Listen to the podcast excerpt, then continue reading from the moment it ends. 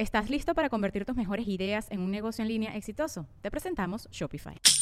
Tal vez no lo sabías, pero nuestro podcast More Than Mamis es un negocio. Y lo comenzamos, por supuesto, para desahogarnos y hablar sobre la maternidad, no para convertirnos en expertas de ventas y del e-commerce. Así que sí, necesitábamos ayuda para vender nuestro merch y poner en marcha nuestra tienda. Por eso estamos tan contentas de usar Shopify. Regístrate con tan solo un dólar por mes en shopify.com barra sonoro, todo en minúsculas. Ve a shopify.com barra sonoro para llevar tu negocio al siguiente nivel. Shopify.com barra sonoro. With everyone fighting for attention, how can your business stand out and connect with customers? Easy. Get Constant Contact. Constant Contact's award winning marketing platform has helped millions of small businesses stand out, stay top of mind, and see big results fast. Constant Contact makes it easy to promote your business with powerful tools like email and SMS marketing, social media posting, and even events management. With Constant Contact, you'll reach new audiences grow your customer list, and communicate more effectively to sell more, raise more, and fast track growth. Don't know much about marketing? No sweat. Constant Contact's writing assistant tools and automation features help you say the right thing at the right time every time. Plus, you can send with confidence, knowing your emails are actually reaching your customers thanks to Constant Contact's best in class 97% deliverability rate. I'm a small business owner and I believe that this is a great tool for other small business owners. In small businesses, you need to create a team. And if you're starting by yourself, Constant Contact can be the team that you need. Tackle any challenge with Constant Contact's expert live customer support. Plus, everything's backed by the 30 day money back guarantee. So get going and start growing your business today with a free trial at constantcontact.com. Just go to constantcontact.com right now. Constant Contact, helping the small stand tall. ConstantContact.com. Sonoro.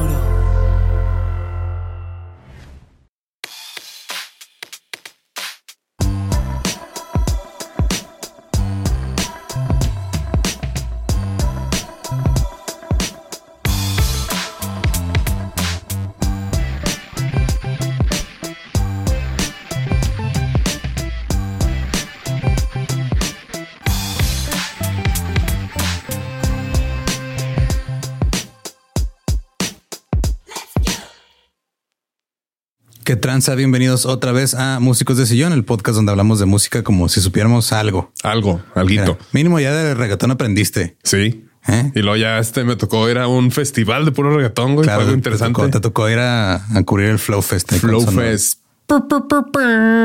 Ese sonido siempre viene en cuatro, güey. Simón. así, tres cortos, Tres cortos y uno largo. No puede ser corto, uno. corto, sino- corto, largo. Simón. Los de Princess. Hasta el piso acá. Y Muy- pues Muy interesante. muy interesante andar ahí en festivales. Qué chido, ¿no? Que, que se te, que se dé la oportunidad de, "Hey, ¿quieres ir a un festival? A cubrir. Claro que sí. Sí, Claro. sí, güey. Es como que te gusta festivalar. Me mama. Ok. Sí. Necesitamos a alguien que sepa algo de música, mínimo que sepa, que hable como si supiera. Sí, de que, ah, ok, yo, yo, yo conozco, yo conozco a alguien. Ok, pero hoy no vamos a hablar de reggaetón. güey. No. Lo siento. Ok, lo dejamos para otra ocasión. Reggaetón 2. Reggaetón 2. ¿Vas a encontrar alguna manera de hablar de hip hop en este episodio? En este episodio no sé, güey. Ah, no sé, no, pero claro que sí, en los que siguen. sí. Ok.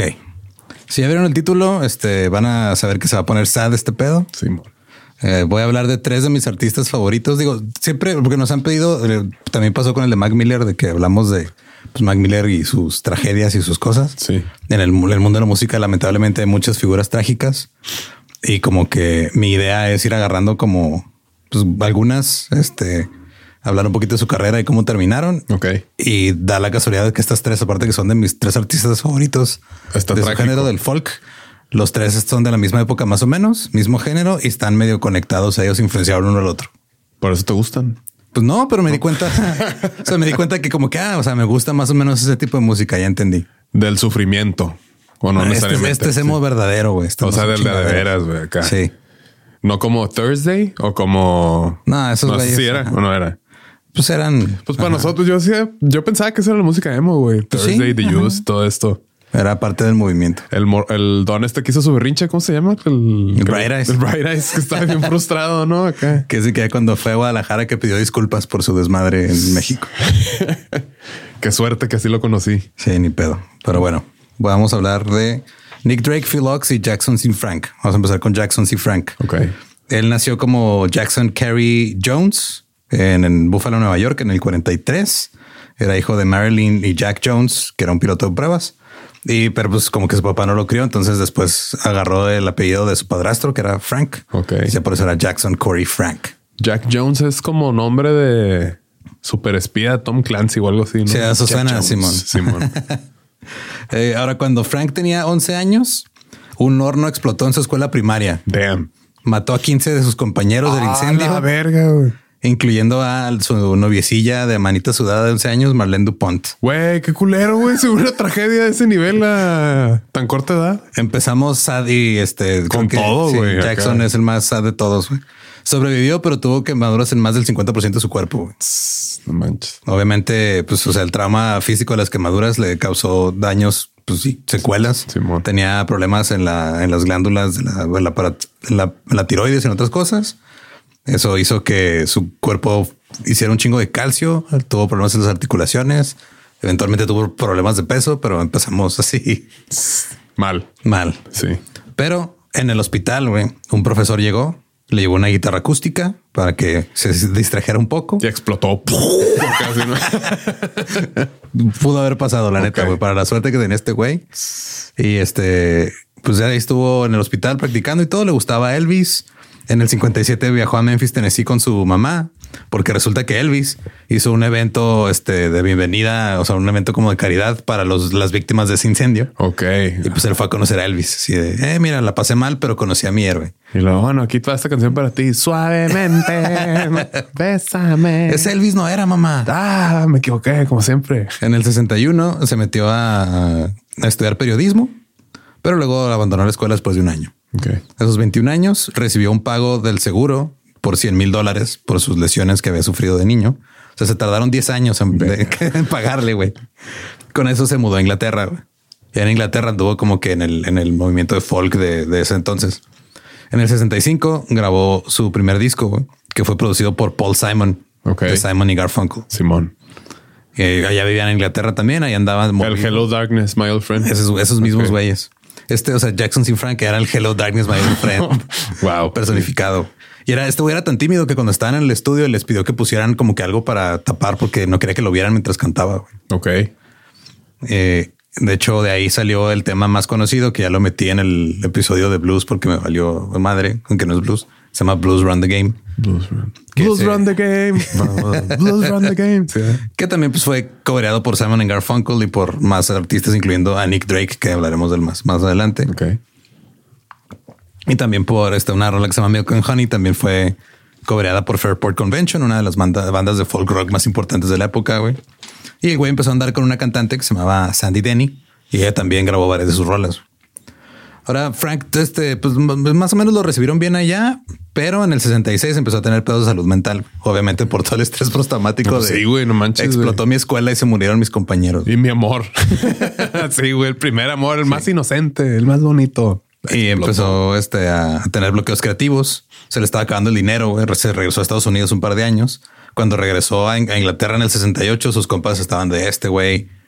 Pues no anda bien, la neta. Así que dijeron, escribe, güey. Escribe cuando te despiertes. Empezó a, de- a estar más y más deprimido. Le dicen que empezaba a como que a, a querer este tocar y cantar rolas, pero que ya era como demasiado Tristeza, crudo y gutural y todo. O sea, que ya ni parecían rolas, parecían más como gritos de dolor, güey. ok. Y este se regresó a Woodstock porque no conseguía jale y no estaba prosperando su carrera. güey. Ahí en Woodstock se casó con Elaine Sedgwick, que era una ex modelo y prima de la protegida Andy Warhol, Eddie Sedgwick. Tuvieron un hijo y una hija. Luego el hijo se murió. No mames. No, güey. Pobre vato, güey. O sea, Ese güey con la peor suerte de la historia, güey. qué mala, qué mala onda. Obviamente se deprimió más, entró en una en un psiquiátrico y empezó como que a pedirle para a sus compas porque ya también no tenía dinero, no tenía trabajo. güey. Simón. En el 75, eh, la revista Melody Maker sacó un artículo como que hablando bien de él y todo. O sea, lanzaron el- en el 78 su disco otra vez, con como con una portada nueva y unos demos y cosas, pero pues no se vendió chido. Ok. Luego se fue a vivir con sus papás en Nueva York, ahí a principios de los 80. En el 84, su madre pues estaba en el hospital por una cirugía, güey. Cuando regresa del hospital, Jackson no está, se fue, no dejó nota ni nada. Ok. Nomás se fue, güey. Se había ido a Nueva York a buscar a Paul Simon, porque pues Paul Simon, digo hasta la fecha, pero ya era una de los artistas más importantes de su época, güey. Y fue a buscarlo para pedirle paro. Y Paul Simon, pues como que ahí medio le dio una lana, pero no lo ayudó tanto, güey. Y este, estuvo entrando y saliendo de instituciones psiquiátricas. Le diagnosticaron esquizofrenia paranoide, pero él dijo, no, este pedo no es cierto, no tengo esquizofrenia, nomás estoy traumado porque se murieron 15 compañeros de mi primaria enfrente de mí. Simón y mi amor. Y su, y su Su. Y luego por ahí un fan eh, a principios de la década de los noventas había estado hablando de música con un profe suyo de la uni que se llama Mark Anderson. Como si supiera. Como sí si supiera, güey, también. Y este Abbott le preguntó a su profe, oye, usted ha escuchado hablar de un, un cantante que se llamaba Jackson C. Frank, no sabe qué pedo con él. Y le dice a su profe, ah, sí, güey, de hecho yo lo conozco, güey, me acaba de mandar una carta que pues anda pasándola mal, güey. Simón. ¿Quiere, vamos a tirarle paro o qué? Y ya, pues resultó que este Anderson, el profe, pues conocía a Frank desde que estaban juntos en la, en la escuela, güey. Y este Frank le había escrito Desde para que era Frank the Tank. Frank the Tank Sí. en sus tiempos de, hey, we're going streaking. Qué coincidencia güey, que se conocían. Y, ya, pues el güey andaba buscando un lugar donde quedarse y todo. Así que el alumno le llamó a Frank, le, le consiguió como que estar en un como asilo o algo así. Pero sí se vio como sorprendido de que, ah, güey, o sea, este güey le está pasando mal. güey. Entonces, eh, cuando lo vio, dijo, ah, cabrón, o sea, no sé, por el pedo de la tiroides des- después de la secuela del incendio y todo, había subido un chingo de peso, se veía como todo jodido, todo débil, había estado viviendo en la calle de indigente, güey. Total, lo metieron a un asilo ahí que le tiraran paro. Y ya como que todo parecía ir bien, güey. Un día estaba ahí como que disfrutando eh, la vista en Queens. Estaba ahí nomás sentadillo en un parque. De repente le, dispararon en el ojo izquierdo con una pistola de postas. ¿Por qué, güey? Vato le caía mal a Dios, güey. No Casi, sé, güey, pero se quedó ciego del ojo izquierdo. Uh, Y resultó que nomás eran unos chavitos que andaban jugando, con una sí. pistola y le dieron en el ojo sin Vamos a querer, disparar así porque estamos pendejos, porque estamos chavitos. Así es. Chale. Lugar equivocado en el momento equivocado. Esa es la definición de la vida de Jackson. De. Jackson, Frank. Entonces se mudó ahí a Woodstock, comenzó a grabar algunos demos de algunas canciones nuevas. Volvieron a sacar su, su primer disco, pero ahora ya en CD. Y le cayó un yunque en la cabeza. ¿no? No, ya como que ahí estuvo un poquito más este tranquilo. Ya de repente, este, pues, o sea, ya que se ganó un poquito más el respeto de la gente porque pues no, no fue tan exitoso al principio, pero la neta su música está muy chida, güey. O sea, fueron mucho más exitosos los covers de sus rolas que las versiones de él. Ya, ya, ya. Eh, y ya como que sacaron unos demos en, en los noventas y todo, pero pues la- en el 99 se murió a los- sus 56 años de una combinación de neumonía y un paro cardíaco. Uh, Como un fatality ahí. Y en el 2014 sacaron un, un disco de demos inéditos de Frank que se llama Forest of Eden. Y trae este grabaciones desde los 50 y de otros ¿Y cómo le fue en todo. Y ya como eh? que en ventas le fue chido, güey. Sí, o Sí, explotó en ventas o no. Siento que los tres este, artistas de- o sea, como que tuvieron éxito después de su muerte. bueno, el segundo también tuvo éxito durante su vida, pero este tenían varios. O sea, ya todas las grabaciones de este Frank están disponibles en, en algún modo, nada más unas que hizo para un programa de radio, no. ok. Porque en, en esa época en, en la BBC era común que si cantabas folk te daban chance de caer a cantar y hey, cállate aquí al radio, graba, güey. Como, como en el mariachi aquí en México. güey, Ya, que- ya. Sí, que llegaban con sus instrumentos y órale, venga. Pues las únicas grabaciones que, que existen de esas sesiones de radio son si que alguien las grabó de la bocina y suenan bien culero. Ok. sí. Todas las demás grabaciones que hizo durante su vida sí están disponibles ahí. Nice. Ahora, sus ca- su alcanzó, nunca alcanzó la fama durante su vida, pero sus canciones han sido cobereadas por Simon Garfunkel, John Mayer, los Counting Crows, este, Nick Drake, de Laura Marling, va- un chingo de gente. De hecho, Nick La Drake. canción, los Nick Drake ya le pasó la maldición de Sí, güey, casi, casi. y este, de hecho, una, una canción de Frank que se llama I Want to Be Alone. Si la has escuchado y no te has dado cuenta, güey, porque sale en Electroma de Daft Punk. Ah, cabrón. Sí. Sale así como de fondo acá en un pedacito. Ok, ok. Y pues es- también hicieron un programa en su honor que se llama Blues Run the Game, que era como una recopilación de su carrera en el 2012 y hablaron con artistas que trabajaron con él y todo. Y sacaron como que material de que tenía, tenían ellos en el archivo de Jackson cantando, platicando en entrevistas y todo, pero pues no fue hasta los 2000 que como que empezó a tener un, renacimiento su carrera cuando él ya se había Ya. muerto. Bien morido. Así es. Ahora, Phil Ox, que también es más o menos de la misma época, él es aquí vecino. Él nació el 19 de diciembre de 1940 en El Paso, Texas. El Paso. Su papá también se llamaba Jack. Jack. Este era Jack Ox y Gertrude Ox. Se han conocido allá en, en Edimburgo. Jack estaba viendo la escuela de medicina, güey. Se mudaron a Estados Unidos. Llega la Segunda Guerra Mundial. Se llevan a Jack al ejército, a de doctor a la guerra. Obviamente empezó a tener un chingo de estrés postraumático el jefe de este güey. Jack no volvió Ajá. igual. Ya no, no, no fue lo mismo. De, y pues como que intentó tener su propio consultorio de doctor y todo, pero por tantos problemas mentales no le iba chido. Al final este se, se andaban mudando en, en hospitales que conseguía trabajo en diferentes lugares de Nueva York y en, en otros, en otros lados. Ox tenía una hermana mayor y una y un hermano menor, Sonia y Michael. Y luego su padre murió a causa de una hemorragia cerebral cuando él tenía 23 años. güey. Pero cuando era adolescente, el güey tocaba el clarinete. Le decían, eh, güey, eres muy bueno. güey. Tienes como que una conexión chida con el instrumento.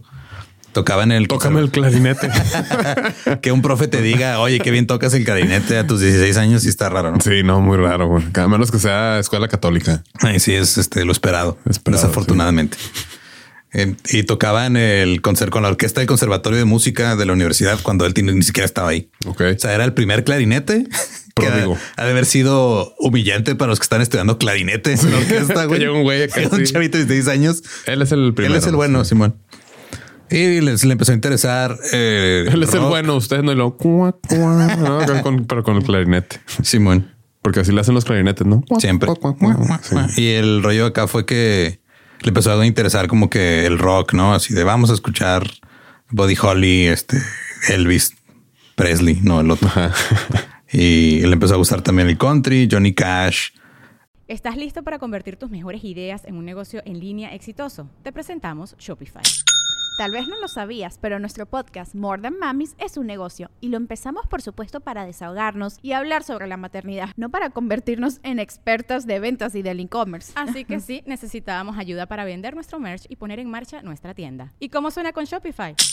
Llegó otra venta. Shopify es la plataforma de comercio que está revolucionando millones de negocios en todo el mundo. Ya seas un emprendedor desde tu casa o desde donde sea, Shopify es la única herramienta que necesitas para iniciar, administrar y hacer crecer tu negocio sin dificultades. Con Shopify puedo gestionar pedidos, envíos y pagos desde cualquier lugar, brindándote toda la información y estadísticas de tus ventas al detalle. Regístrate para un periodo de prueba con tan solo un dólar al mes en shopify.com barra sonoro, todo en minúsculas.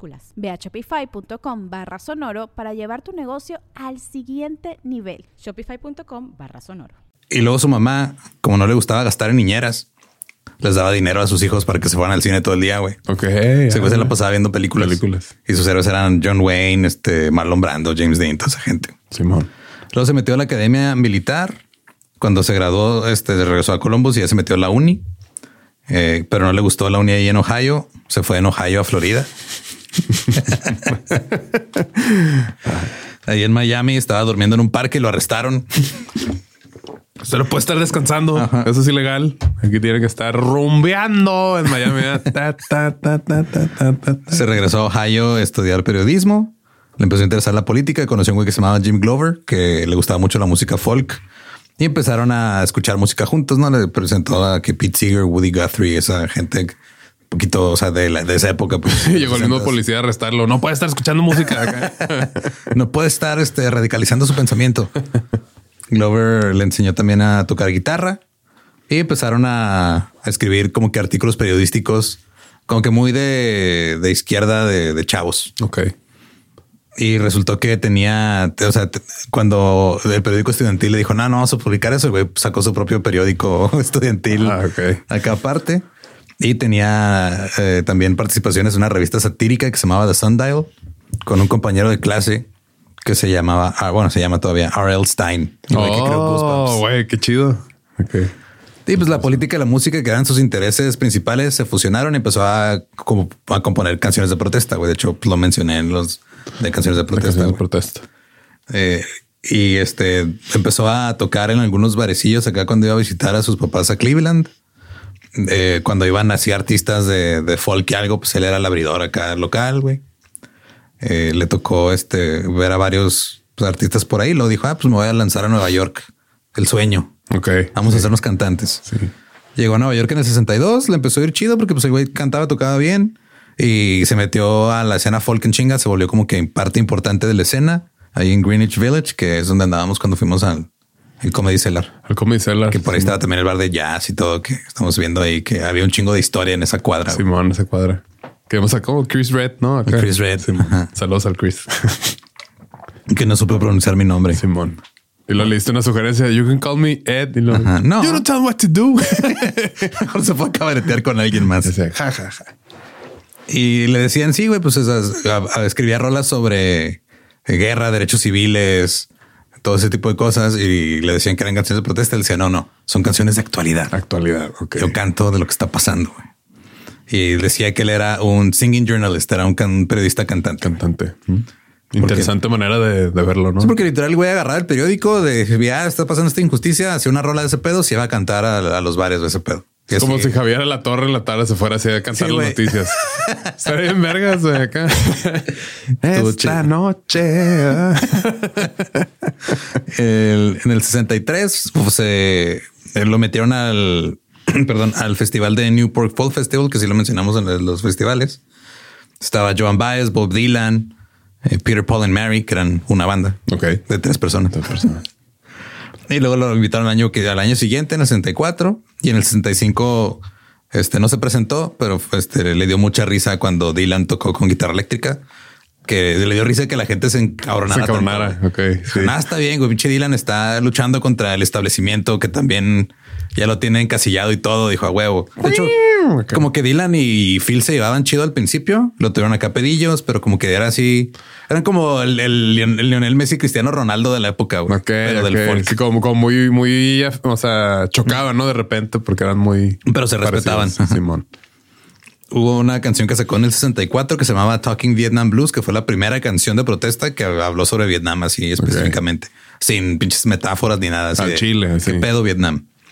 Eh, habían unas madres que se llamaban, les decían hootenannies, que eh, decirle hootenanny algo es como decir thingamajig o whatchamacallit. Es como que esa madre, esa chingadera era... Tingly lingy. Ajá. Eran como fiestas en las que eran como fiesta diagonal open mic. Iban ahí este al escenario, sa- sabía, subía gente a decir poesía, subía gente a cantar rolas. De todo, pues. Ahí, se, ahí andaba. Era como un colectivo de artistas que subían a expresar sus Era la época para esas Sí, cosas, güey. Estamos hablando de los sesentas. No, pues sí, está toda la, todos los dulces a todo, a todo lo que da. Simón. Y le dieron un contrato para Electra Records. Sacó este tres, tres discos ahí. El primero que se llamaba All the News That's Fit to Sing. O sea, todas las canciones, todas las noticias que, que caben para cantar o que se pueden cantar. I ain't marching anymore. Ya no voy a marchar. Y Philox en concierto. Y sí le dijeron, oye, pues cada o sea, la- la- verás que hay un pájaro bien bonito, güey. es que es la, es la parte del estudio que nos falta No, no, pues está chido, güey. Como que está muy bonito ese pajarito. bien güey. distraídos ahí Sí. con las fotos de, de fondo en la pantalla, güey. Este, Perdón. No, eh, sí, mira, sabía que algo iba a pasar con el TDA. Con el pajarito. Y siempre tocaban en esos tres discos, nomás era, era él, su guitarra acústica, voz y ya. Y cada disco como que le iba mejor que el pasado, güey. Todo chido. Eh, y luego también de repente pues escribía rolas, muchas eran de protesta, güey. Eh, una, la de una Too Many Martyrs, o sea, muchos mártires, o ya no va a marchar, o la de eh, una del... Porque en, ese, en esa época pues era el draft. El draft era te agarraban, te llevaban a la guerra, güey. Sí. Nada que no puedo, Sí, que no, no, fuga. Y empezaron a salir como que maneras de evadir este pedo. Hizo una canción sobre este. Ah, pa- para decirles, ¿no? Ajá, básicamente así como Ustedes de. digan que tiene el pie plano. Sí, acá. cosas de esas. ¿Tú hiciste servicio militar? No, Ni yo. edítalo, edítalo esto acá. güey. no, no, no, caer. no vas a poder tener pasaporte y la madre, güey. Nunca me han pedido la cartilla. Pues que ya no sirve, ya no sirve para nada, güey. Bueno, no sé. Pues ya no te la piden en trámites oficiales porque antes sí te la pedían. Es que no, a mí nunca me tocó. Y en Philox in Concert eh, también ya incluyó como algunas canciones ya un poquito más como introspectivas. De hecho, ahí viene la canción de When I'm Gone, que esa canción es la canción que yo quiero en mi funeral. Ok, one and one. When I'm gone. Sí, habla de que, o sea, este, no hay ningún lugar donde estaré cuando me vaya, no puedo escribir cuando me vaya, me vaya, no puedo hablar sobre las cosas cuando me vaya, entonces lo tengo que hacer ahorita que estoy aquí. Ok. Está chida, güey. Está chido el mensaje. Eh, Oxy y Bob Dylan, pues eran acá como que eh, amigas y rivales. Ok. Eh, una vez Dylan dijo, este, no puedo seguir el ritmo de Phil, eh, cada vez mejora más. O sea, Dylan decía, este güey me va a dejar atrás. Y al final, pues no fue así, güey. Pero una vez este Phil le dijo que una de las canciones de Dylan no estaba chida y Dylan los- lo- lo- lo- le abrió la puerta de la limusina y lo sacó. Ah, sí, que vete aquí. Bájate, güey. Sí. Tú ni eres un cantante, tú eres un periodista. Ah, periodista. Lo bajó a ver. No aguanta. Luego no te aguantas, mano. Luego se casó en el 62 con Alice Skinner. Se embarazaron, tuvieron una hija. Este güey era muy admirante de John F. Kennedy. No estaba de acuerdo con todo lo que hacía, pero sí, ese güey es chido. Cuando mataron a, a John F. Kennedy, dice Alice que fue la única vez que vio llorar a Phil. Ok. Wow. No, pues sí, sí, sí lo quería. Sí. O sea, qué culero. Así de que no lloraste cuando nació tu hija, güey. No Pero lloraste cuando mataron a John F. Kennedy y con él sí lloras. Pues escribía un chingo de, de, de rolas. Estaba como que estaba escribiendo tantas rolas que la disquera le dijo, "Oye, güey, pues vamos a irlas guardando. O sea, espérate, nos está sacando todo. Sí, sí, sí. Luego cambió de disquera, se fue a AM Records y se mudó a Los Ángeles. Ahí grabó cuatro discos para AM Records. Grabó el de era Pleasures of the Harbor, Tape from California, Rehearsals for Retirement y uno que se llamaba Greatest Hits, que no eran hits, No eran hits. rolas nuevas. Ok. Está chido este nombre. ¿Para cuándo no es? Para cuando no es. Ajá. Y como que ahí empezó a experimentar un poquito más, empezó a meterle más instrumentos a las grabaciones, empezó a hacer como pop folk, pero pues no a los críticos no les gustó tanto. güey. De hecho, un crítico este dijo que pues no estaba chido el disco y como este güey era de ah, vale madre, o sea, agarró el, el- lo que dijo el crítico del disco y lo puso en una portada así de "Eh, los críticos, este, eh, la- la- que los, los críticos están opinando. Ok. Y luego también en uno, como que empezó a bajar las ventas también un poco, porque también a los fans como que no les gustó tanto este giro. Y también en una, en la portada de Greatest Hits, puso al reverso en la contraportada, este, 50 fans no pueden estar equivocados. Qué vergas. y ningún tuvo como, o sea, ning- ninguna rola se hizo éxito, éxito. Este, hubo una que sí tuvo varias, bastante difusión que se llamaba Outside a Small Circle of Friends, que era sobre una chava que asesinaron afuera de un lugar en Nueva York. Y este, algunas, algunas estaciones de radio dijeron no, no la podemos pasar porque tenía una línea que decía fumar marihuana es más divertido que beber cerveza. Which it is. Pero pues, Pero, sí pues, está- era in- era inmoral. No puedes, sí, no puedes decir esas cosas. Y una canción que se llama There But for Fortune fue grabada por John Baez, porque eso era muy común en la época en que se grababan este, rolas de sus compas. Y esa sí fue un éxito. Este güey le pasó lo mismo que a Frank de, eh, pues tu Sí. rola fue un éxito con alguien más. De hecho, fue nominada a un Grammy Ah, la verga, pero con alguien más. Ajá, con la rola de, con la versión de John Baez. Y este estaba como que preocupado por la escalada de la guerra en Vietnam. Escribía muchas canciones que tenían que ver con, con cosas de protesta y era fanático del cine. Entonces también metía de repente como que la narrativa que usaban en el cine para las, las- o sea, muchas de sus rolas cuentan una historia. güey. Ok. Y está así, así escrita como si fuera un guioncito de un corto. güey. Como thriller. Ándale. Ok. Luego cuando John Wayne sacó una película que se llamaba The Green Berets, que era sobre soldados, este güey dijo, ah, pinche John Wayne se vendió. Este, Me está caga apoyando ya. la guerra de Vietnam. Y luego Ox participó en la creación del Partido Internacional de la Juventud, que eran sus siglas eran Jeep, les decían los Jeepies. y apoyó la candidatura de, de un güey que se llamaba Eugene McCarthy para la- Y ellos siempre andan bien contentos. de, Sí, güey. Y como que era la idea así, vamos a, a activar a la chaviza y la chaviza dijo, "Eh". No. la chaviza dijo no. Entonces, una vez que fue a Chicago a cantar para la campaña de McCarthy, este, lo arrestaron porque pues andaban arrestando hippies, no los policías. Simón. Y este madrearon a varios de los que andaban ahí y todo. Y obviamente este güey pues, se, se, se encabronó y empezó a, A cantar. escribir sobre ese pedo. Y luego también parte de, de- el- el- como que el mame de los hippies era de que pues eran el partido joven y hacían cosas irreverentes para crear conciencia. Ok, ok. Entonces, en el 68 lanzaron como candidato presidencial a un jabalí. ¿A un jabalí? Sí, porque todos los políticos son unos cerdos. Unos cerdos. Ajá. Se llamaba Pegasus el Inmortal. Pegasus es muy buen nombre. Yo sí votaba por él, Como el este- candidato Morris, ¿no? El candidato Morris. ajá. Y pues Phil fue, Phil fue el que lo compró, güey. Fue una granja, compró al cerdo. Ok. Y órale, ahí está su candidato presidencial. En el disco del 69 de, de Rehearsals for Retirement, que oh, este ensayos para el retiro, El güey como que ya estaba fastidiado de la situación y todo. La portada es su lápida. Ah, la verdad, casi. Sí, Phil Ox, nacido en El Paso, Texas, en 1940, falleció en Chicago, Illinois en el 68, cuando lo arrestaron allá. Ok. Y este luego como que dijo, ¿saben qué? A la chaviza como que no le está cayendo el, el 20 con la música y este pedo. Tengo que llegarles, tengo que este, encontrar la manera de que me pelen un poco más. Hizo una rola de disco. No, de hecho rock. Rock, ok. Sí, dijo, ah, pues vámonos a hacer rock and roll. Entonces dijo que iba a ser mitad Elvis Presley, mitad Che Guevara.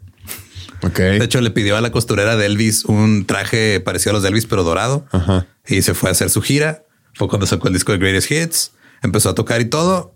Y los fans así de él eran, le pasó lo mismo que a Dylan. Fue de ¿qué estás ¿Qué es haciendo, güey? Sí. Y como que los fans dijeron, ah, esto no está chido, pero Te sí- vendiste. sí hubo un concierto en el que la gente se lo estaba bucheando. Al final sí terminó. O sea, como que compraron boletos, se dieron cuenta de que no iba a tocar así puro acústico, que traía banda y andaba como rockstareando y todo. Y lo empezaron a buchear. Pero luego ya al final del concierto como que ya le entraron el mame también. Ah, como que, ah, que sí está chido. Simón. De hecho, ese lo grabaron y lo lanzaron como Gunfight at Carnegie Hall. Ok. Se escucha la gente acá de... "Eh, uh". Ahora, Ox se la pasaba tomando un chingo de drogas. güey. Tomaba mucho Valium para controlar sus nervios y tomaba mucho alcohol. Te intentó reducir el consumo de pastillas, pero el alcohol seguía siendo lo que se la pasaba tomando a cada rato. Estaba deprimido porque pues tenía como que sus contemporáneos como Dylan y Baez y todo que les estaba yendo bien chido y él se quedó como que atrás. Y pues se envolvió en la depresión y el alcoholismo, pero viajó a Chile, conoció a Salvador Allende y conoció a Víctor Jara, que era partidario de Allende, que era un cantante chileno muy famoso.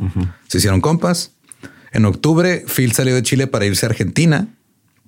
Y luego fueron a Uruguay. Él iba con otro güey que se llamaba David Ifshin. Los arrestaron allá, eh, y los detuvieron ahí durante la noche. Los llevaron a Argentina. Los bajaron, o sea, se fueron a Argentina, perdón. Bajando al avión, los arrestaron otra vez Uh, y los iban a, eh, a mandar a Bolivia. güey. El pedo es de que cuando de Argentina te mandaba a Bolivia el gobierno era para desaparecerte. güey. ok, a la verga. güey. Entonces el piloto del avión era gringo y sabía lo que iba a pasar. Entonces no dejó que los bajaran del avión, güey. Y no dejó que se subiera la policía. Y al final se los llevó y llegaron a Perú. En Perú ya no tuvo pedos, pero el güey andaba bien paranoico y se regresó a Estados Unidos. O sea, el, el piloto le salvó la vida. Simón, a los dos. Wow. Cuando regresó a Estados Unidos, John Lennon le dijo, oye, güey, voy a hacer un evento de beneficio porque arrestaron a un, a un poeta activista con marihuana. Le van a dar como pinches 30 años de cárcel. Y fue la primera vez que John Lennon y, y John Connor se presentaban en vivo después de que se separaron los Beatles. Estuvo el Phil. Y en el Y la yoka. ah, haciendo sus cosas raras. Eh, viajó a Australia y Nueva Zelanda un rato, luego se fue a África. Una noche en África, en Tanzania, fue atacado por unos ladrones y lo estrangularon. Le jodieron las cuerdas vocales, perdió eh, algo de su rango de voz. Ya no alcanzaba las notas altas que alcanzaba antes. Le robaron las últimas Sí, octavas, las octavas arriba. Y luego el gobierno de Allende en Chile fue derrocado en septiembre con un golpe de estado. A su compa Víctor Jara lo mataron y lo torturaron bien culero. El güey hizo un evento de beneficio para recabar fondos para la gente en Chile, pero casi no se estaba vendiendo. güey. Entonces Dylan, cuando se enteró que no se estaba vendiendo el concierto, dijo, ah, güey, pues yo, yo participo. Yo le entro. Yo le entro. Y ya cuando entró Dylan y lo anunciaron, se vendió y todo chido.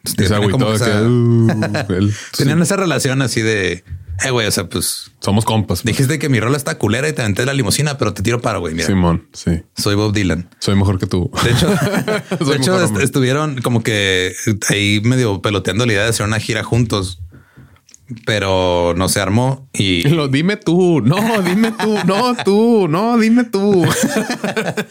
tú abres, no, tú no, abres, tú, no. no, tú. Sí o no, pues no, J-Lo, bájate mi limusina Eh, otra vez. Oh, que la chingada. Y al final, este, esto terminó siendo la idea que culminó en lo que se conocía como el Rolling Thunder Review de Dylan, que era como un concierto itinerante. O sea, era una gira con varios artistas y todo. Salió de la idea de, de este desmadre. Cuando terminó la guerra de Vietnam, Phil Ox hizo una manifestación en Central Park, en Nueva York, el 11 de mayo. Aquí con Modesto. Aquí con el, Con ahora es Benito, güey. Benito. Eh, se juntaron más de 100 mil personas y ahí estuvo Pete Seeger, Paul Simon, Harry Belafonte, anduvieron ahí sus compas, Joan Baez y todo. Joan Baez y él cantaron a, a dúo la de There But for Fortune con la, la que lo nominaron al Grammy. Y cerró el evento con la canción de The War is Over. Ya se acabó la guerra. Fue como que un momento muy cabrón para él, porque sí fue de, o sea, él, él ya había hecho varias protestas así en el parque cantando y con pots, muy a lo hippie, pero pues ahí andaba. Y ya como que en esa fue la de, ah, ya, por fin, ya puedo descansar. Hice algo. Puse mi. El pedo es de que se volvió cada vez más errático su comportamiento por el alcohol, güey. Y empezaba a decir que el FBI y la CIA lo querían matar, güey. Que el manager de Elvis debería manejarlo mejor porque él sí lo va a sacar de al estrellato. O que el coronel Sanders de Kentucky Fried Chicken lo manejara mejor, güey, porque ese güey sabía cómo vender cosas, güey. Ok. Y luego en el 75, de repente dijo, ¿saben qué? Ya se murió Phil Ox, ahora soy John Butler Train. Ok. Tuvo un quiebre así de personalidad bien raro, güey. Y este estaba convencido de que alguien intentaba matarlo, entonces siempre andaba armado con lo que fuera, güey. Así, si no era un cuchillo, era un tubo, era lo que fuera. Una revista así bien enrollada, ¿no? Simón. Su hermano Michael intentó meterle un psiquiátrico, pero pues no, cada rato se peleaba con gente en los bares, terminó viviendo en la calle, güey. Después de varios meses, regresó a la personalidad de Philox. Eh, se fue a, a, a estar con su hermano un rato. güey. Y estuvo ahí en Farway, Far Rockaway se llama Nueva York. Nomás se la pasaba viendo tele y jugando con sus sobrinos. Como que ya no sabía qué pedo. Fue un psiquiatra. Y luego se ponía a ver a sus sobrinos y a jugar con su tele. ¿no? Nomás. Cuando así. le entraba la loquera. güey. Simón. El, el psiquiatra le diagnosticó trastorno bipolar, le recetaron medicamentos y le dijo a su hermana, sí, sí, todo chido, me lo estoy tomando, lo cual era una mentira. El 9 de abril del 76, Ox se suicidó arcándose en la casa de Sonic. Verga. Tenía 35 años, güey. Años después de su muerte, se reveló que el FBI tenía un expediente de casi 500 hojas sobre Phil Ox. Ok, no, no estaba, No estaba tan, ajá. tan errado. Porque todos los que anduvieron en el movimiento hippie de esa que tenían algo de notoriedad pública, güey, estaban, eran parte de, un, de una carpeta del FBI. Pues- eran considerados personas subversivas y peligrosas. güey. Ok, ah, la verga. güey. ya ven, háganle caso a sus amigos. eh. Sí, o sea, de hecho, o sea, eran, estaba relacionado con figuras de la contracultura y organizadores de protestas. Y el FBI dijo, estos güeyes hacen un desmadre. Chale. Ahora, su legado, pues digo, si hasta la fecha hay artistas que siguen tocando sus rolas, como pasa con muchas rolas de, de folk de la época que hablaban sobre cosas políticas, como que los artistas que las agarran las adaptan a los tiempos modernos. Ok. Su hermana por un tiempo organizaba conciertos de, este, de benéficos con gente que cantaba sus rolas. Su hija Megan trabajó con su tío Michael, el hermano menor, para hacer como una un box set con los discos y fotos y todo, porque el hermano de este Phil era fotógrafo y se encargaba como de, que, de hacer archivos de, pues de cosas de artistas. Ok, ok. Y sí, sus canciones han sido también cobereadas por Joan Baez, Cher, este un chingo de gente, güey. Gordon Lightfoot, Pete Seeger, Morrissey, esta de Might Be Giants, este Eddie Vedder de Pearl Jam. Ok. De hecho, en el 2005, un artista independiente que se llama Kind of Like Spitting sacó un disco que se llamaba Learn the Songs of Phil Ox, que eran nueve, nueve covers. Así fue como yo conocí a Phil Ox por a, a través de ese güey, Ok. que era muy fan de, de este güey de Kind of Like Spitting. Saca ese disco, yo no sabía quién era Phil Ox y escucho las rolas y de, ah, güey, están chidas. Eso está cool. Y ya me puse a escuchar las, las otras. Seguro va a ser muy trágico Sí. su historia. Suena como que no terminó bien su vida. Esto me interesa. Yellow Biafra eh, grabaron una, una versión de sus rolas, pero actualizadas a la era de Clinton. The Clash usó algunas de las letras en una rola, o sea, como que las adaptó también. Este Pearl Jam hizo un cover con la letra actualizada también. O sea, Sí, o sea, estos artistas que le darían mucho al, a la industria, a la música, así como Sí. que le pum, que demasiado y de hecho, Neil. Young dijo que es una de sus influencias más grandes. ok. O sea, para Neil Young dijo ese güey y Dylan estaban al mismo nivel creativamente. En popularidad tal vez no, pero creativamente están al mismo nivel. Yo concuerdo con Neil Young, pero estoy sesgado porque Phil Ox es de mis favoritos. Ok, wow. Y este, de hecho, sacó. eh, Pues el Neil Young cuando se aburre saca discos de covers y pues hay, un, hay uno donde tiene varios covers de Phil. Ahora, la otra figura trágica es Nick Drake. güey. Ok. Él nació en lo que ahora es Myanmar en el 48. Su papá se había mudado allá a principios de los 30. Allá conoció a su esposa, Molly Lloyd, que era como que miembro, bueno, hija, perdón, de un miembro de la administración pública de India. Le dijo, vamos a casarnos, pero tenía 20 años y todavía no, la- no se podía casar legalmente o no la querían dejar casar hasta los 21, algo así. Ya después de eso pues, se regresaron a Inglaterra, ¿no? Estaban viviendo al sur de Birmingham. Eh, Nick tenía una hermana mayor, Gabriel Drake, que era actriz. Los papás de Drake, este, los dos hacían música, güey. La mamá cantaba. De hecho, ya después con el tiempo encontraron grabaciones viejas de la mamá cantando y él cantando con ella, tocando el piano y como Ah, que chido. muy bonito todo el pedo. En el 57 fue a un internado, una escuela, y cinco años más tarde fue al Marlborough College, donde te enseñan a fumar, yo creo. Pim, pim, pim, pim, todos los lunes en la mañana. Y le empezó a ir chido en los deportes, güey. Era, este, corría los de 100 y 200 metros y jugaba rugby. Mm. Y también tocaba el piano, aprendió a tocar clarinete y saxofón. Hizo una banda con cuatro compas ahí de la escuela que tocaban jazz y tocaban ahí covercillos. Tocaban de repente covers de los Yardbirds también. Y este, como que le empezó a gustar mucho la música y empezó a descuidar la escuela. güey. Luego se compró su primera guitarra acústica y empezó a experimentar como que con técnicas de afinación y empezó a tocar este cosas que, o sea, cuando el, el- eh, cuando escuchas rolas de Nick Drake, la guitarra suena diferente a, la- la- a- a como suena regularmente porque usa muchas afinaciones poco comunes. Como corn. No, porque ese era el bajo. No, pero corn, corn afinada diferente, güey. Sí, pero Korn afinaba para escucharse este sucio y Diferente.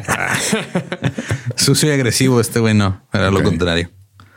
En el 66 eh, aplicó para la uni, se ganó una beca, pero dijeron, ok, pues sí, empezamos en 10 meses, así que se fue seis meses a París. ok, eh, chingón. Eh, vivía eh, de tocar música en el centro ahí con unos compas, así de propinas y todo, güey. Bien bohemio el cotorreo. Sí, súper bohemio. Empezó a fumar marihuana. Muy bohemio. Ajá. Se fue a Marruecos porque decían que ahí estaba la mejor marihuana. Bohemio al cuadrado. Y luego regresó allá a Inglaterra, se metió al depa de su hermana, lo que estaba en, la escuela. Y decían sus maestros que el güey era brillante, pero como que le valía verga todo. ok. Como que le dijeron, ah, pues tú juegas rugby, está el equipo de rugby. Dijo, no, güey, yo quiero fumar mota y tocar guitarra. Ok. Ah, ok. No, pues no, no te podemos ayudar en eso. Aquí. Ahí conoció a Robert Kirby, que él estudiaba música. Este Drake está, Nick Drake está estudiando literatura. Y ya empezó a... Este güey le dijo, ah, mira, pues está este movimiento de folk británico, güey. Y, y él empezó a presentar artistas como Jackson C. Frank, Phil Oaks, Bob Dylan, Donovan, Van Morrison, toda esta gente. Este es el camino a la felicidad, le dijo Sí. Dijo, tú escucha esto, nada más, nada, Nada más, sí, salir mal. sí, que nada, nada, nada va a pasar. Nada puede mal ir sal. Y luego estaba tocando en un, en un eventillo y el bajista de Fairport Convention, que también había hecho covers de Jackson C. Frank, lo vio y dijo, ah, ese güey toca chido, güey. Se lo presentó a un productor, productor de 25 años, güey, que tiene su propia disquera y dijo, ah, esto está chido, güey. Yo quiero ser como él con ese grande. Escuchó los demos que grabó en su casa. Este güey dijo, ah, está cool. Pero Nick dijo, ah, este le dijo te quiero dar un contrato. Y Nick dijo, ok, chido. Va, acepto. Grabaron, grabaron su primer disco, Five Le- Leaves Left se llama, con Boyd como productor. Boyd este, reclutó a sus compas de la escena de folk rock para que tocaran como músicos de sesión y todo. Y empezaron a tener pedos porque estaban grabando, o sea, como que para ahorrar lana, porque pues este güey era artista nuevo y todavía no le daban dinero o tanto dinero para grabar. Estaban usando las horas de estudio que le sobraban a otras bandas. Ok, ya. Entonces era, o sea, de repente, de, "Ah, güey, putiza, vente sí. a grabar. Ahorita tenemos media hora, ahorita tenemos dos horas. Ajá. Y empezaron a tener pedos porque tenían de ahí diferencias creativas y este eh, habían contratado una arreglista para que le hiciera como que arreglos de cuerdas a las rolas. Y Nick dijo, no, ¿No son los que hacen reglas? no, ¿No? son Ah, los reglistas. Ah, ok. Necesitamos una, una escuadra y tres metros. Y los que rompen las reglas son los que se vienen adentro. Oh, ok. A huevo. Entonces, este Muy bien, felicidades. Tenían, tenían este arreglista haciendo como que los ar- arreglos de cuerdas y todo este pedo. Simón. Nick dijo, no me gustan, güey. El productor dijo, a mí tampoco, la neta, vamos a conseguir otro güey. Y Nick le dijo, ah, güey, pues yo tengo un compa que estudia música. Y el productor dijo, no mames, es un estudiante de música, este güey, ¿qué vas a ver? Simón. Y lo llevaron y sí le supo. Ah, le quedó chido, Simón. Cuando la escuela sí funciona. Ajá. Ok. Sacaron el disco. Como que Nick estaba molesto porque la portada no le gustó. El folleto del disco tenía mal el orden de las rolas. Las letras de las rolas no estaban actualizadas. Todo mal. Como que les valió verga, nomás Sí, lo sacaron ah, por sacarlo. Eh, tuvo reseñas así como que, ah, está interesante, este, está bien, todo chido. Ajá. De hecho, su hermana dice que ella ni se enteró así de qué pedo. O sea, dijo, de, yo sabía que estaba haciendo un disco, pero no sabía cómo iba hasta que un día llegó y lo puso ahí en la mesa y dijo, ah, mira, está el disco. Uh, está todo mal. Nueve meses antes de graduarse dejó la escuela y se fue a Londres. Estaba, estaba ahí, este, dicen que llegaba así de repente al depa de su hermana, así sin avisar, o a los depas de sus compas también sin avisar. Nomás llegaba y se quedaba ahí días. Y así el, el, el boy del productor como que se fastidió, dijo, eh, güey, te voy a rentar un Simón. pinche cuarto, güey, ya. No puedes seguir haciendo esto. Simón. Grabó unas rolillas para un programa de radio. Ahí más o menos le fue bien. Empezó a abrir los shows de Fairport Convention. Pero el problema güey, es de que como su- ese güey era muy tímido y sus rolas tenían afinaciones muy extrañas, tenía que estar cambiando afinación, nunca hablaba con el público ni nada. Y la gente como que decía, este güey, ¿qué, ¿Qué güey? pedo, Simón? Entonces el güey dijo, no, güey, o sea, el esto de tocar en vivo no es para mí. O sea, como que tampoco le gustaba. Y- Ok. Le gusta hacer música, pero no show. Simón. Y este, eh, como que no, no le fue tan bien con el primer disco, pero dijeron, ok, vamos a, a aprovechar la poquita publicidad, vamos a grabar otro. Y este boy le dijo, hey, güey, voy a traer otro compa que se llama John Wood, que va a ser el ingeniero. Vamos a hacerlo un poquito más alegre, güey. Vamos a meterle batería abajo y cositas más como de jazz. Ya lo grabaron y todo, pero pues como que este güey tampoco quedó cómodo porque pues, él no quería meterle tantos arreglos. O sea, él nomás quería tocar la guitarra y cantar y ya, güey.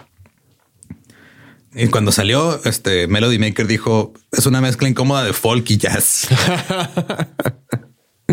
Como que no quiere cantar en vivo este señor.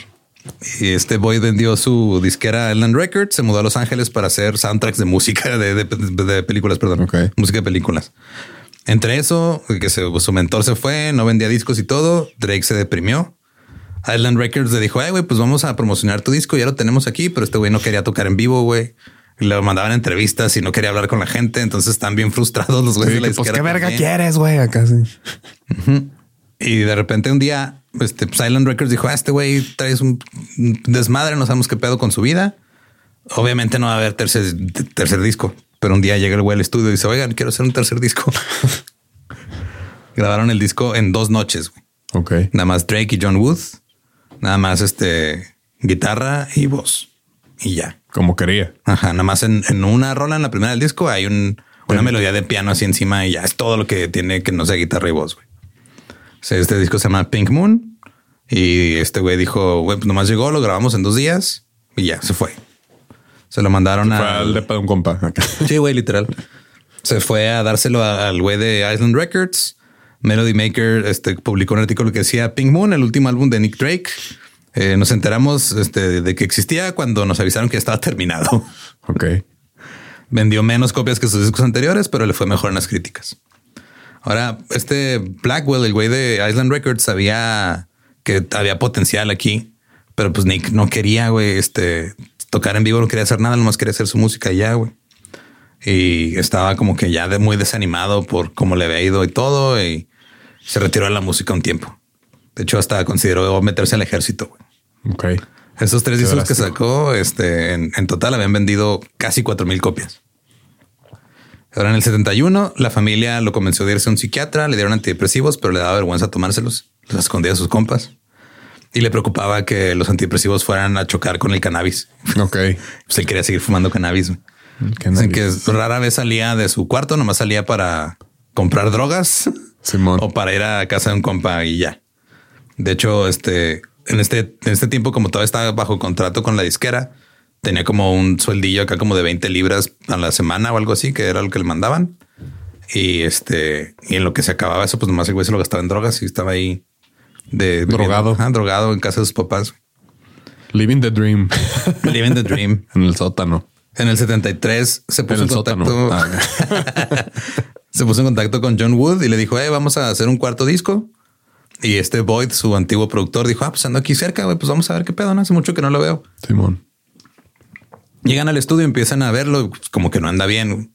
Y pues él antes era de, ah, grababa y to- tocaba y cantaba al mismo tiempo, todo chido. Y ahora fue de no podía tocar y cantar al mismo tiempo, andaba como muy enojado, güey. Ok. De ese Boyd que en un momento le dijo, le reclamó. le dijo, Andas "Tú- en Ohio. Ajá.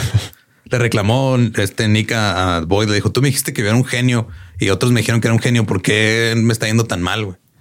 O sea, si dicen que soy tan chingón, ¿por qué no, no, me está yendo chido? Porque no vendo discos. Ese es tu problema. Ese es tu pedo. Y pero pues como que ya las grabaciones y todo lo empezaron a, animar un poco. Eh, como que medio la familia dijo, ah, mira, pues cuando se va a grabar no, no se la pasa tan mal. Qué grave. Pero pues ahí andaba todavía medio valiendo verga, como que en el 74 ya el contrato que tenía la disquera, este ya pues se terminó, ya no tenía dinero, güey. Ya este estaba valiendo madre muy feo. Dicen que de repente iba a casa de sus papás, agarraba el carro de su mamá, se iba a manejar por horas, no sabía dónde estaba, güey. Y este, de hecho, ya no se bañaba, no se cortaba las uñas, no hacía nada, o sea, como que... ya descuidado, pues. Tenía una amiga que era como lo más cercano que tenía una novia que dice que también de repente lo veía muy mal, güey. O sea, como que andaban ya muy jodido.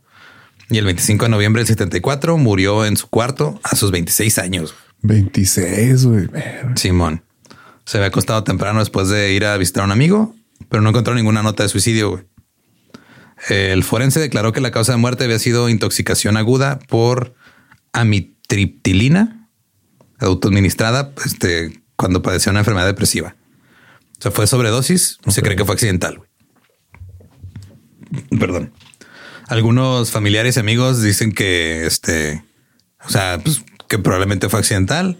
Boyd dijo que a él no, o sea, él no se le hace eh, chido pensar que fue accidental. O sea, que él piensa que como que ya habían empezado a grabar y todo el saliendo chido, pero luego cayó en depresión. Como que dijo, ah, güey, o sea, pues no puedo estar deprimido porque quiero estar bien. Y como que tomó pastillas de más como para tratar de recapturar ese feeling. Y, así por no eso funcionan esas cosas. Pues no funciona así. Y su hermana dijo que, o sea, eh, que no, que ella también piensa que, o sea, que ella piensa, que ella desearía que no hubiera sido un error, porque ese güey apenas estaba como que más o menos recuperándose y luego se muere así, pues qué culero. Simón, chale. Y ya este, fueron, fue incinerado, sus cenizas fueron enterradas bajo un roble en el cementerio de la iglesia. No hubo ni documentales ni álbumes recopilatorios tras la muerte de Nick Drake porque pues nadie sabía, tenía bien poquitos discos vendidos. En el 75 hubo un disco de Enemy.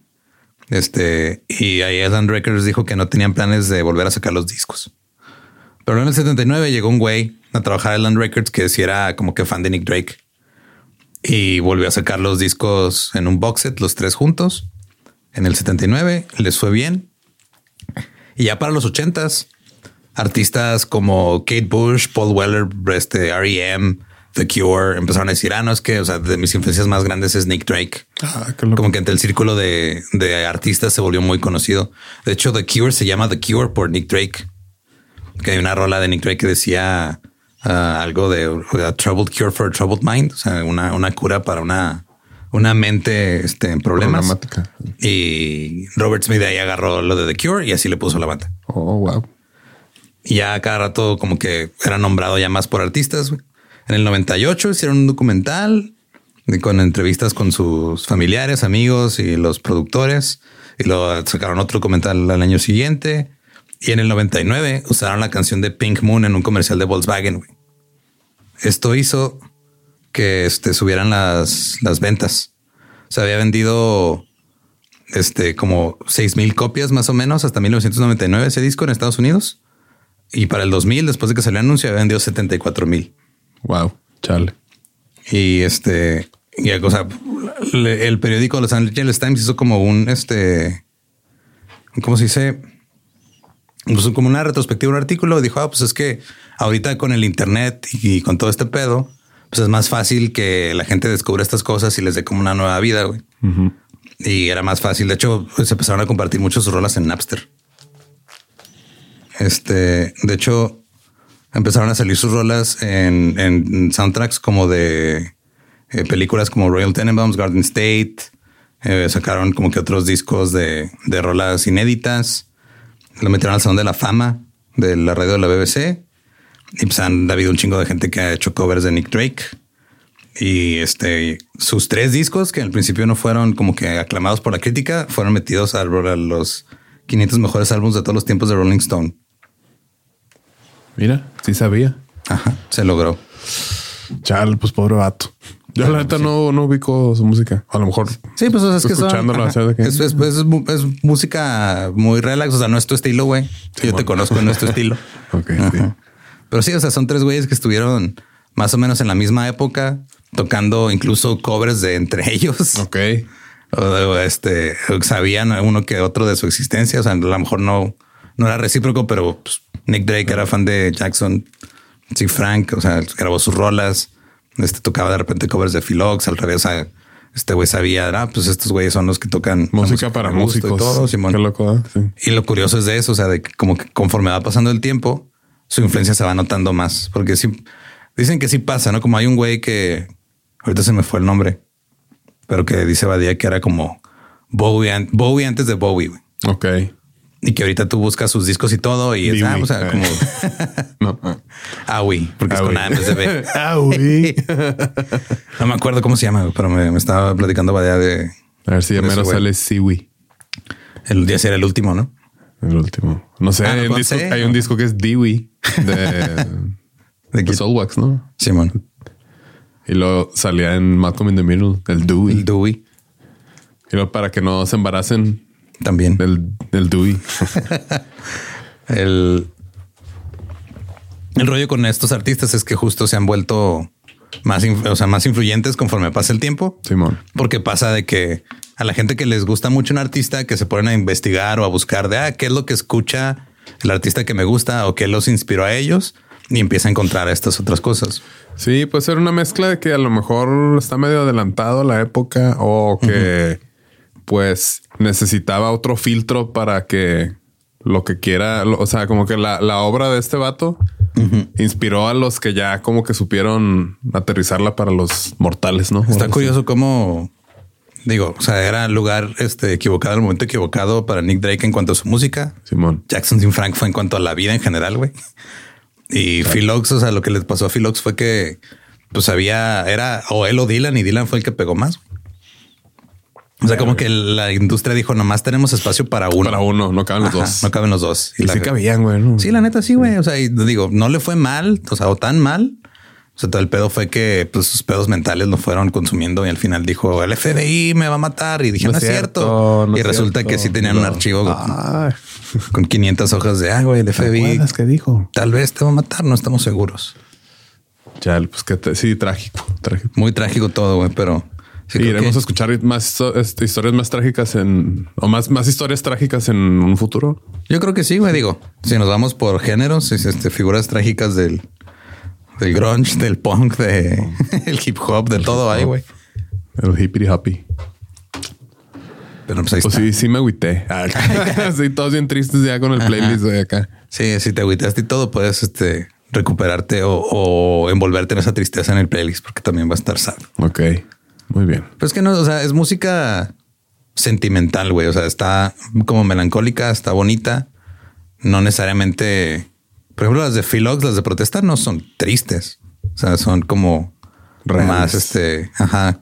Eso es más como enojo o molestia. Ok, pues sí. Pero las circunstancias de lo que les pasó a cada uno es lo que está culerón. Pues ni paper.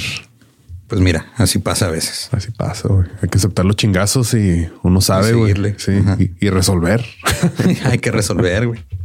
De hecho, creo que este, sí, el, el 2023 sacaron un, como un disco tributo con varios artistas a Nick Drake.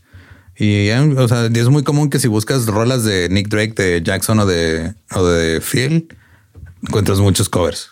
ok. Y a veces covers de otros artistas, o sea, como a lo mejor no de artistas tan nuevos, pero como de otros artistas ya con trayectoria y más respetados, que es como su manera de homenajearlos, de decir, ah, mira, por De ese aquí. güey este, escribo. Por ese güey existo. Y, y pues ahí está. Muy Figuras bonito. muy trágicas. bonito. Pero trascendentales. Sí, güey, es lo chido. O sea que, pues, digo, o sea, creo que la figura más trágica en el arte, por lo menos la más famosa, es Van Gogh, güey. Van Gogh. Sea, Nick Drake, este, podrías compararlo con Van Gogh, o sea, a Frank también por el pedo de Van Went. que no fueron. por el pedo de que no fueron reconocidos tanto en, En su su tiempo, tiempo, pero sí. tiempo después, ya después de su muerte, Ahora todo el mundo. Aprovechenme, conoce. culero. O sea, en mi obra. Vas, güey, todo chido. Sí, sí, sí, la neta, sí. Y pues recuerden que nos pueden seguir en todos lados como arroba músicos de sillón. A mí me encuentran como ningún Eduardo. Y yo estoy como no soy Manuel. Simón. Saludos. Saludos. ¿Estás listo para convertir tus mejores ideas en un negocio en línea exitoso? Te presentamos Shopify. Tal vez no lo sabías, pero nuestro podcast More Than Mamis es un negocio y lo empezamos por supuesto para desahogarnos y hablar sobre la maternidad, no para convertirnos en expertas de ventas y del e-commerce. Así que sí, necesitábamos ayuda para vender nuestro merch y poner en marcha nuestra tienda. ¿Y cómo suena con Shopify? Llegó otra venta. Shopify es la plataforma de comercio que está revolucionando millones de negocios en todo el mundo. Ya seas un emprendedor desde tu casa o desde donde sea, Shopify es la única herramienta que necesitas para iniciar, administrar y hacer crecer tu negocio sin dificultades. Con Shopify puedo gestionar pedidos, envíos y pagos desde cualquier lugar, brindándote toda la información y estadísticas de tus ventas al detalle. Regístrate para un periodo de prueba con tan solo un dólar al mes en shopify.com barra sonoro, todo en Ve a shopify.com barra sonoro para llevar tu negocio al siguiente nivel. Shopify.com barra sonoro.